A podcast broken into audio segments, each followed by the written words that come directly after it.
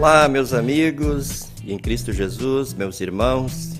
Como é bom podermos estar juntos novamente no nosso programa Caminhando Juntos. Este é um programa da presidência da Igreja Evangélica Luterana do Brasil. Eu tenho o privilégio de produzir e compartilhar com você aqui na Rádio Cristo para Todos, todas as terças-feiras, das nove e meia às dez horas da manhã e também compartilhar com você através do nosso canal no Facebook, na nossa página, aliás, nossa página no Facebook, o canal no YouTube.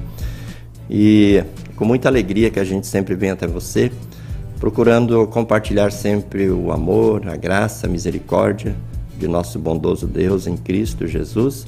E também procurando mostrar o quanto é bom pertencer ao povo de Deus, o quanto é bom pertencer ao corpo de Cristo. E eu, neste dia em que nós estamos agora já na na quarta semana, no período de advento, nós vemos o quanto Deus se importa conosco, o quanto Deus nos ama, o quanto Deus faz questão de estar conosco, o quanto Deus faz questão que nós estejamos com Ele já aqui neste mundo, mas de uma forma muito especial na eternidade. Por isso, nós vamos meditar sobre o tema Acolhendo-nos como Cristo nos acolhe. Queremos meditar sobre a igreja, não na perspectiva de uma organização humana, porque quando nós pensamos na igreja, quase sempre vem à nossa mente aquela, aquela ideia de uma organização humana.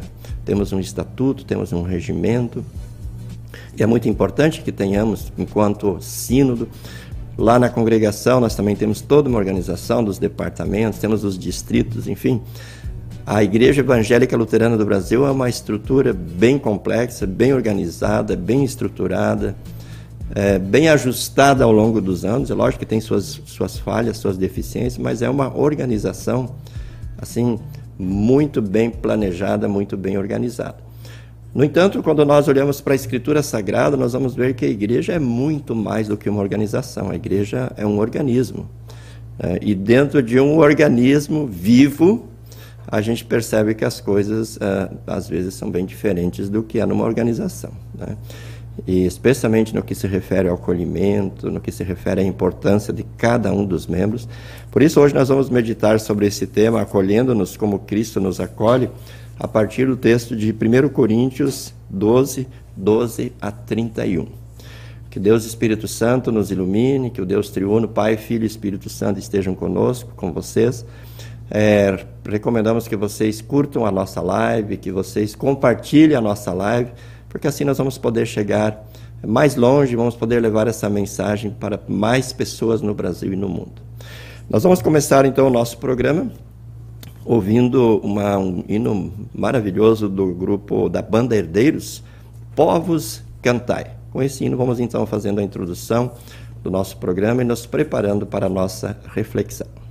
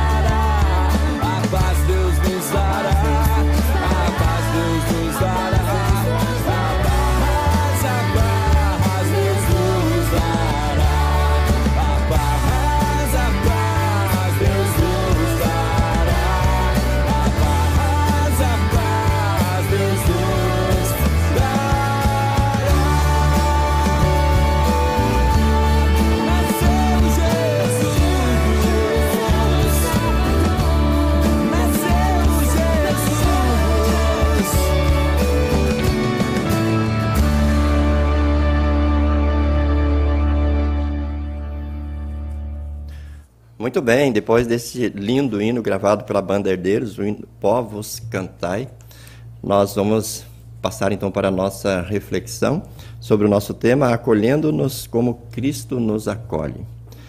E para essa nossa reflexão, eu quero fazer a leitura das palavras de 1 Coríntios, capítulo 12, versículos 12 a 31. E eu tenho aqui em minhas mãos a nova tradução na linguagem de hoje.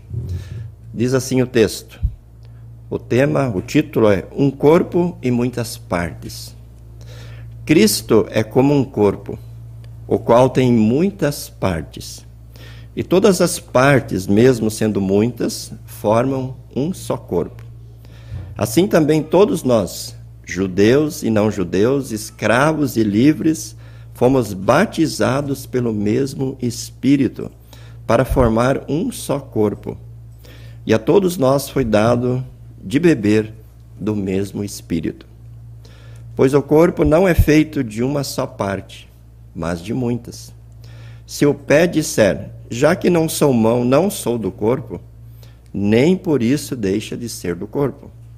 Se o ouvido disser, já que não sou olho, não sou do corpo, nem por isso deixa de ser do corpo. Se o corpo todo fosse olho, como poderíamos ouvir? E se o corpo todo fosse ouvido, como poderíamos cheirar? Assim Deus colocou cada parte diferente do corpo conforme ele quis. Se o corpo todo fosse uma só parte, não existiria corpo. De fato, existem muitas partes, mas um só corpo. Portanto, o olho não pode dizer para a mão: Eu não preciso de você. E a cabeça não pode dizer para os pés: não preciso, não preciso de vocês.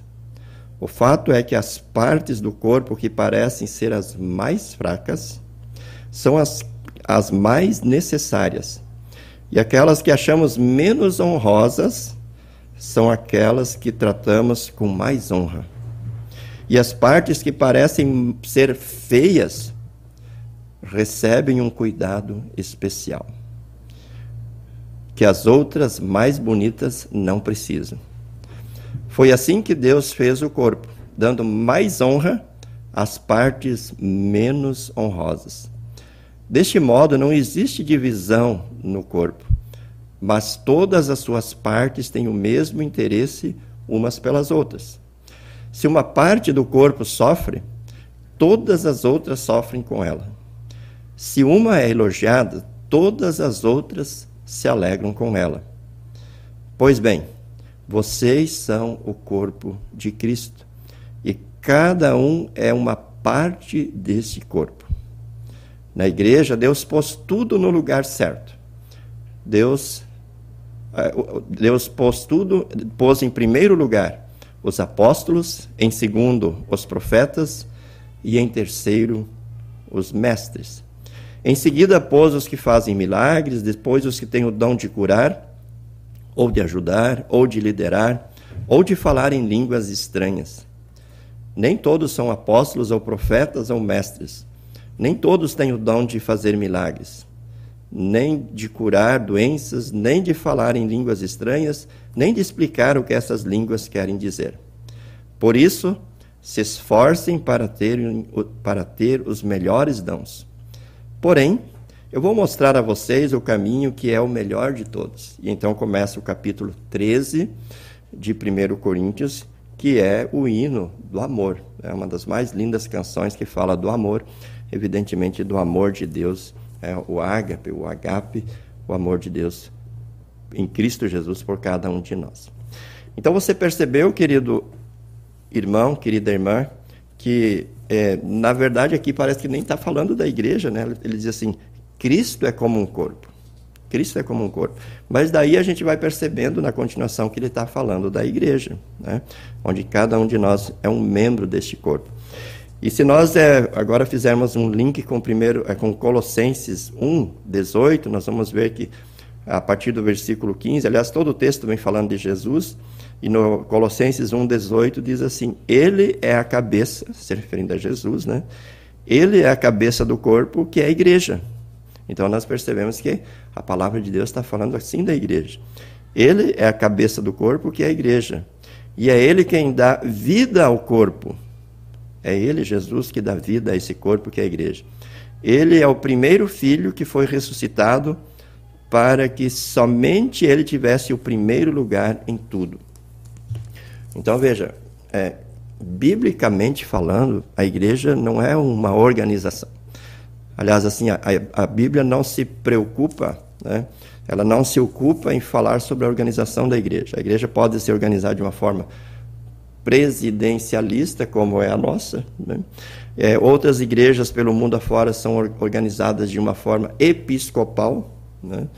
É, enfim, a organização da igreja é, é algo que fica é, a critério dos próprios integrantes da igreja. A Igreja Evangélica Luterana do Brasil, ela decidiu organizar-se da forma como ela está, num sistema presidencialista. Né? E, embora a, a, a, a, organização durante o ano ela tem bastante o aspecto parlamentarista, uma vez que a Igreja Evangélica Luterana do Brasil é administrada pelo Conselho Diretor, né, que administra a igreja entre uma e outra convenção nacional da, da igreja. Né? Mas isso são coisas humanas. Né? Essa, esses aspectos organizacionais, né? esses aspectos da organização são, são coisas humanas. Né? E que muitas vezes até acabam nos traindo, porque nós nos apegamos tanto a essas coisas e que acabamos perdendo a, a verdadeira essência, o verdadeiro significado né? do, do, do que é ser igreja. Biblicamente falando, a igreja é o corpo de Cristo. O corpo do qual Cristo é a cabeça.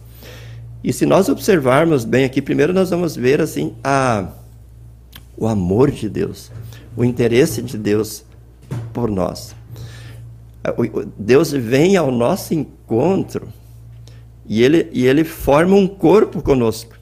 Aqui diz: Cristo é como um corpo. Né? Ele vem e, e ele não fica apenas é, próximo de nós, ele não fica apenas é, junto a nós, mas ele, ele fica em nós. Né? Cristo é a cabeça e cada um de nós, diz aqui, é um membro desse corpo. Embora nós sejamos muito diferentes, né? não existem duas pessoas iguais. Cada um é único, cada um é, é, é feito de uma forma única. E muito diferentes na personalidade, nos dons, né? é, e, e, em vários aspectos. Fisicamente, nós somos muito diferentes uns dos outros, é, na aparência, enfim, poderíamos citar aqui uma série de coisas que nos diferenciam. E isso não é ruim, né? pelo contrário, isso é muito bom, porque é, no corpo, Paulo usa essa linha de raciocínio. Imagina se todos os membros fossem olho ou se todos os membros fossem ouvidos, né? ou se todos os membros fossem nariz, né? É, isso, isso, não, isso faria com que o corpo fosse é, deficiente, ou sequer existiria um corpo. Então, para que haja o corpo, é preciso que haja também essas diferenças. Né? É preciso que haja essas, essa diversidade de dons né? que Deus vai entregando para, para os seus filhos e suas filhas. Né?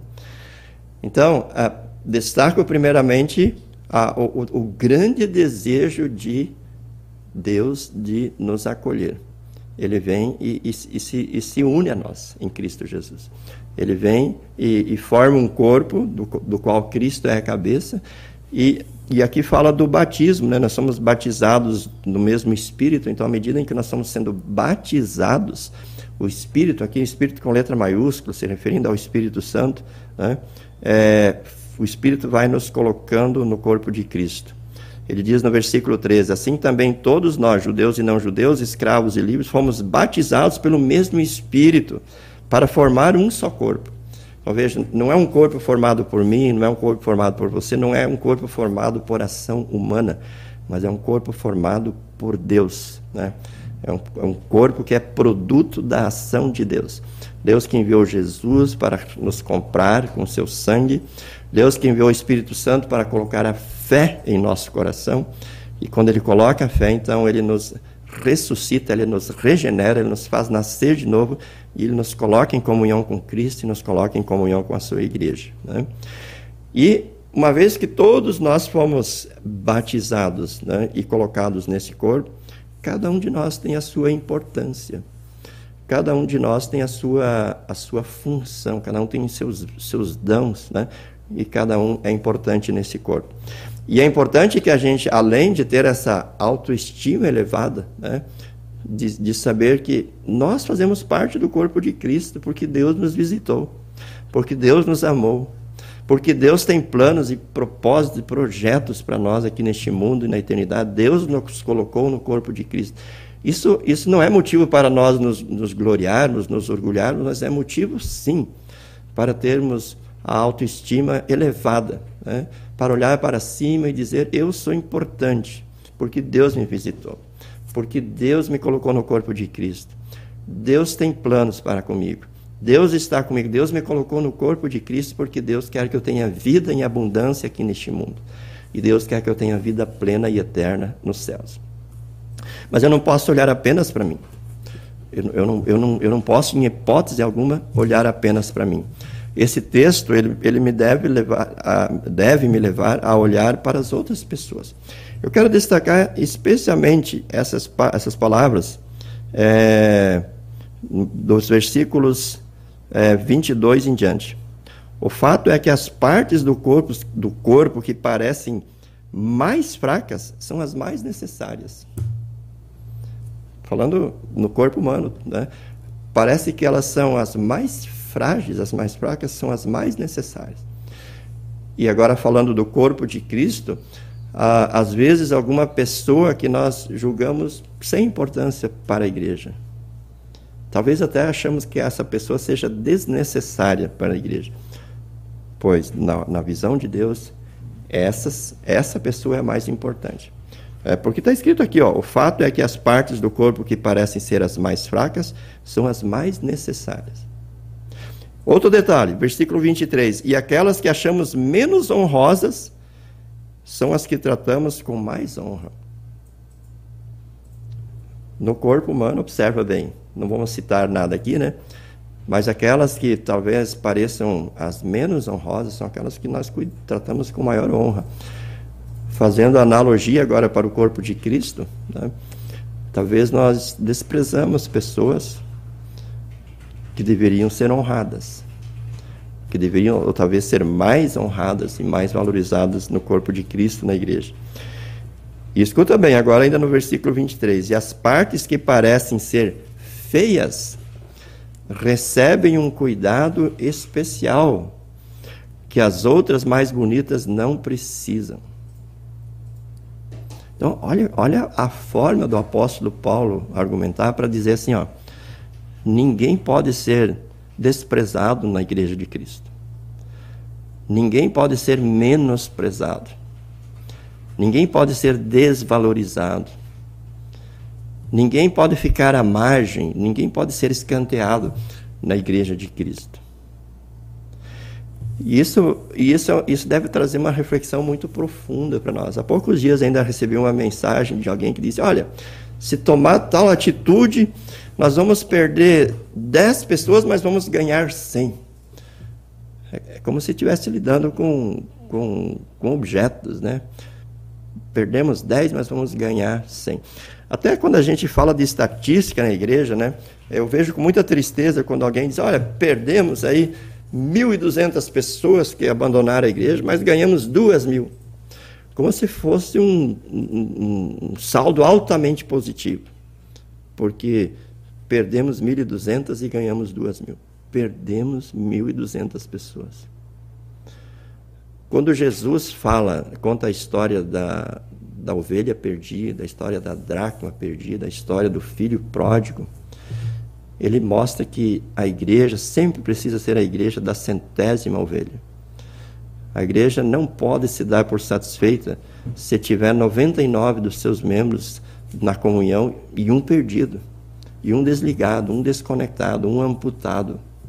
É evidente que a gente precisa sim olhar para fora, a gente precisa, é, pela, pelo trabalho de evangelismo, de missão, trazer mais. Mas a gente precisa acolher sempre e integrar aqueles que já fazem parte do corpo de Cristo, aqueles que já fazem parte da igreja. E, e como é que a gente vai fazer esse acolhimento? Primeiramente, entendendo que cada um deles é absolutamente necessário, indispensável, importante para a igreja. Porque num corpo, a gente precisa entender que num corpo humano, né, é, os órgãos eles estão interligados, eles interagem. E, e, e, a, e, o, e o sangue passa por todos eles. E o sangue faz a oxigenação em todas as células, em todos os, em todos os, os, os, órgãos, em todos os membros do corpo. E quando uma célula não é oxigenada, ela começa a adoecer. E aí tem outro aspecto importante que Paulo fala aqui. Quando um sofre, todos sofrem. E quando um se alegra, todos se alegram. Então, é, é, existe um, uma, uma cooperação, existe uma interdependência, existe uma interrelação é, entre nós, membros do corpo de Cristo. E, e que nós precisamos valorizar, e que nós precisamos acentuar, que nós precisamos sublinhar. Quando nós tivermos esta compreensão bíblica do que é a igreja, aí sim a igreja vai, vai, vai se desenvolver e vai crescer cada vez mais. Porque nós não podemos imaginar uma igreja crescendo apenas de forma de organização humana. Nós precisamos entender uma igreja que cresce é, como um corpo, como um organismo vivo. Se nós olharmos Atos dos Apóstolos e vamos é, ver o relato da igreja cristã no primeiro século, aliás, nem diz assim, e crescia a igreja. Nós não vamos encontrar em Atos essa, essa afirmação, e a igreja crescia.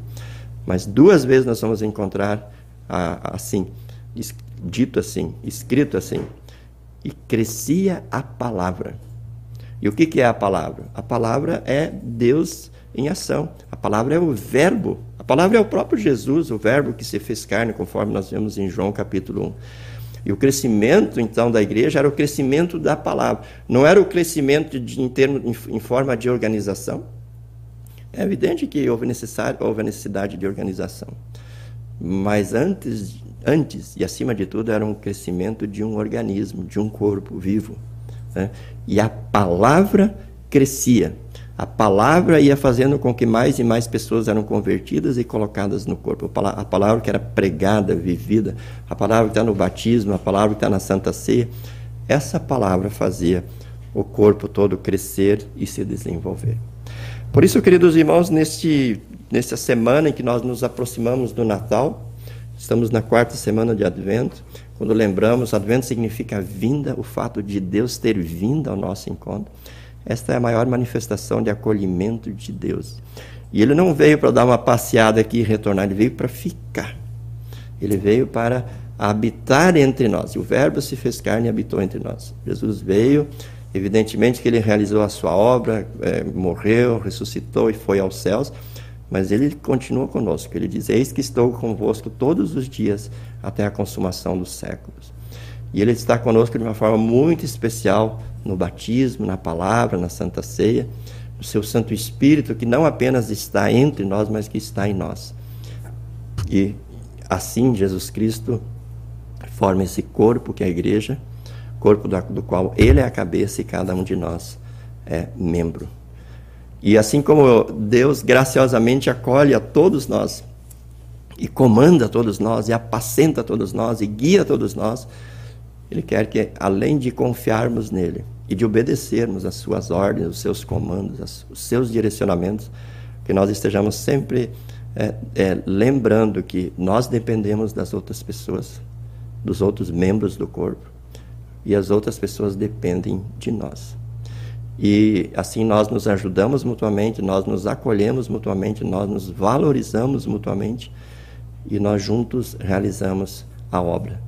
Juntos né, movimentamos as coisas para que este corpo cresça, para que este corpo se desenvolva e para que esse corpo, esse corpo alcance os objetivos de Deus, que é a salvação nossa, dos nossos filhos, dos nossos descendentes, dos nossos amigos, a salvação de todas as pessoas. É por isso que a nossa Igreja Evangélica Luterana do Brasil tem o lema Cristo para Todos.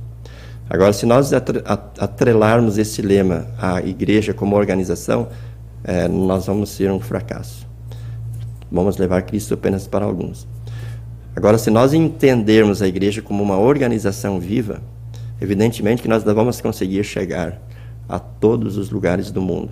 Mas nós vamos poder fazer muito mais. E nós vamos nos entender um organismo dentro de um corpo. Nós não somos. A, a, a IELB não é a única igreja cristã. O corpo de Cristo é muito maior do que a IELB. Aí nós vamos orar, inclusive, pelas missões de outras igrejas. E vamos nos alegrar quando outras igrejas alcançam pecadores e, e esses são resgatados, porque o corpo de Cristo não é apenas a igreja evangélica luterana do Brasil. O corpo de Cristo é toda a igreja cristã no Brasil e no mundo. E neste corpo, sim, através deste corpo, nós podemos ter a esperança de que Cristo será levado para todos. E por isso nós oramos e por isso nós trabalhamos. Deus abençoe você, Deus abençoe a sua família. É, seja sempre grato por fazer parte do corpo de Cristo, seja sempre grato por ter Cristo como cabeça e que você também, dentro desse corpo, se sinta acolhido e acolha todas as pessoas, até aquelas que talvez administrativamente sejam insignificantes, ou talvez até sejam aqueles, aqueles membros mais feios. Mas se nós entendermos a, a, igreja como um organismo vivo, nós vamos perceber que todos eles são muito importantes e merecem nosso, nosso amor, nosso amparo, nosso acolhimento. Feliz Natal para você. Na próxima terça-feira nós vamos estar aqui fazendo o último programa deste ano, se o bondoso Deus permitir. Que Deus abençoe você e a sua família. Um forte abraço. Que a graça de nosso Senhor Jesus Cristo, o amor de Deus Pai a comunhão do Espírito Santo estejam com você e a sua família, hoje e sempre. Nós nos despedimos no programa de hoje com um hino maravilhoso do Inário Luterano, é, Anjos Santos a Cantar, que foi gravado pelo grupo, pelo projeto Líder de Louvor. Assim nós nos despedimos e é, desejando, se o bondoso Deus permitir, nos encontrar na próxima semana. Tchau, tchau.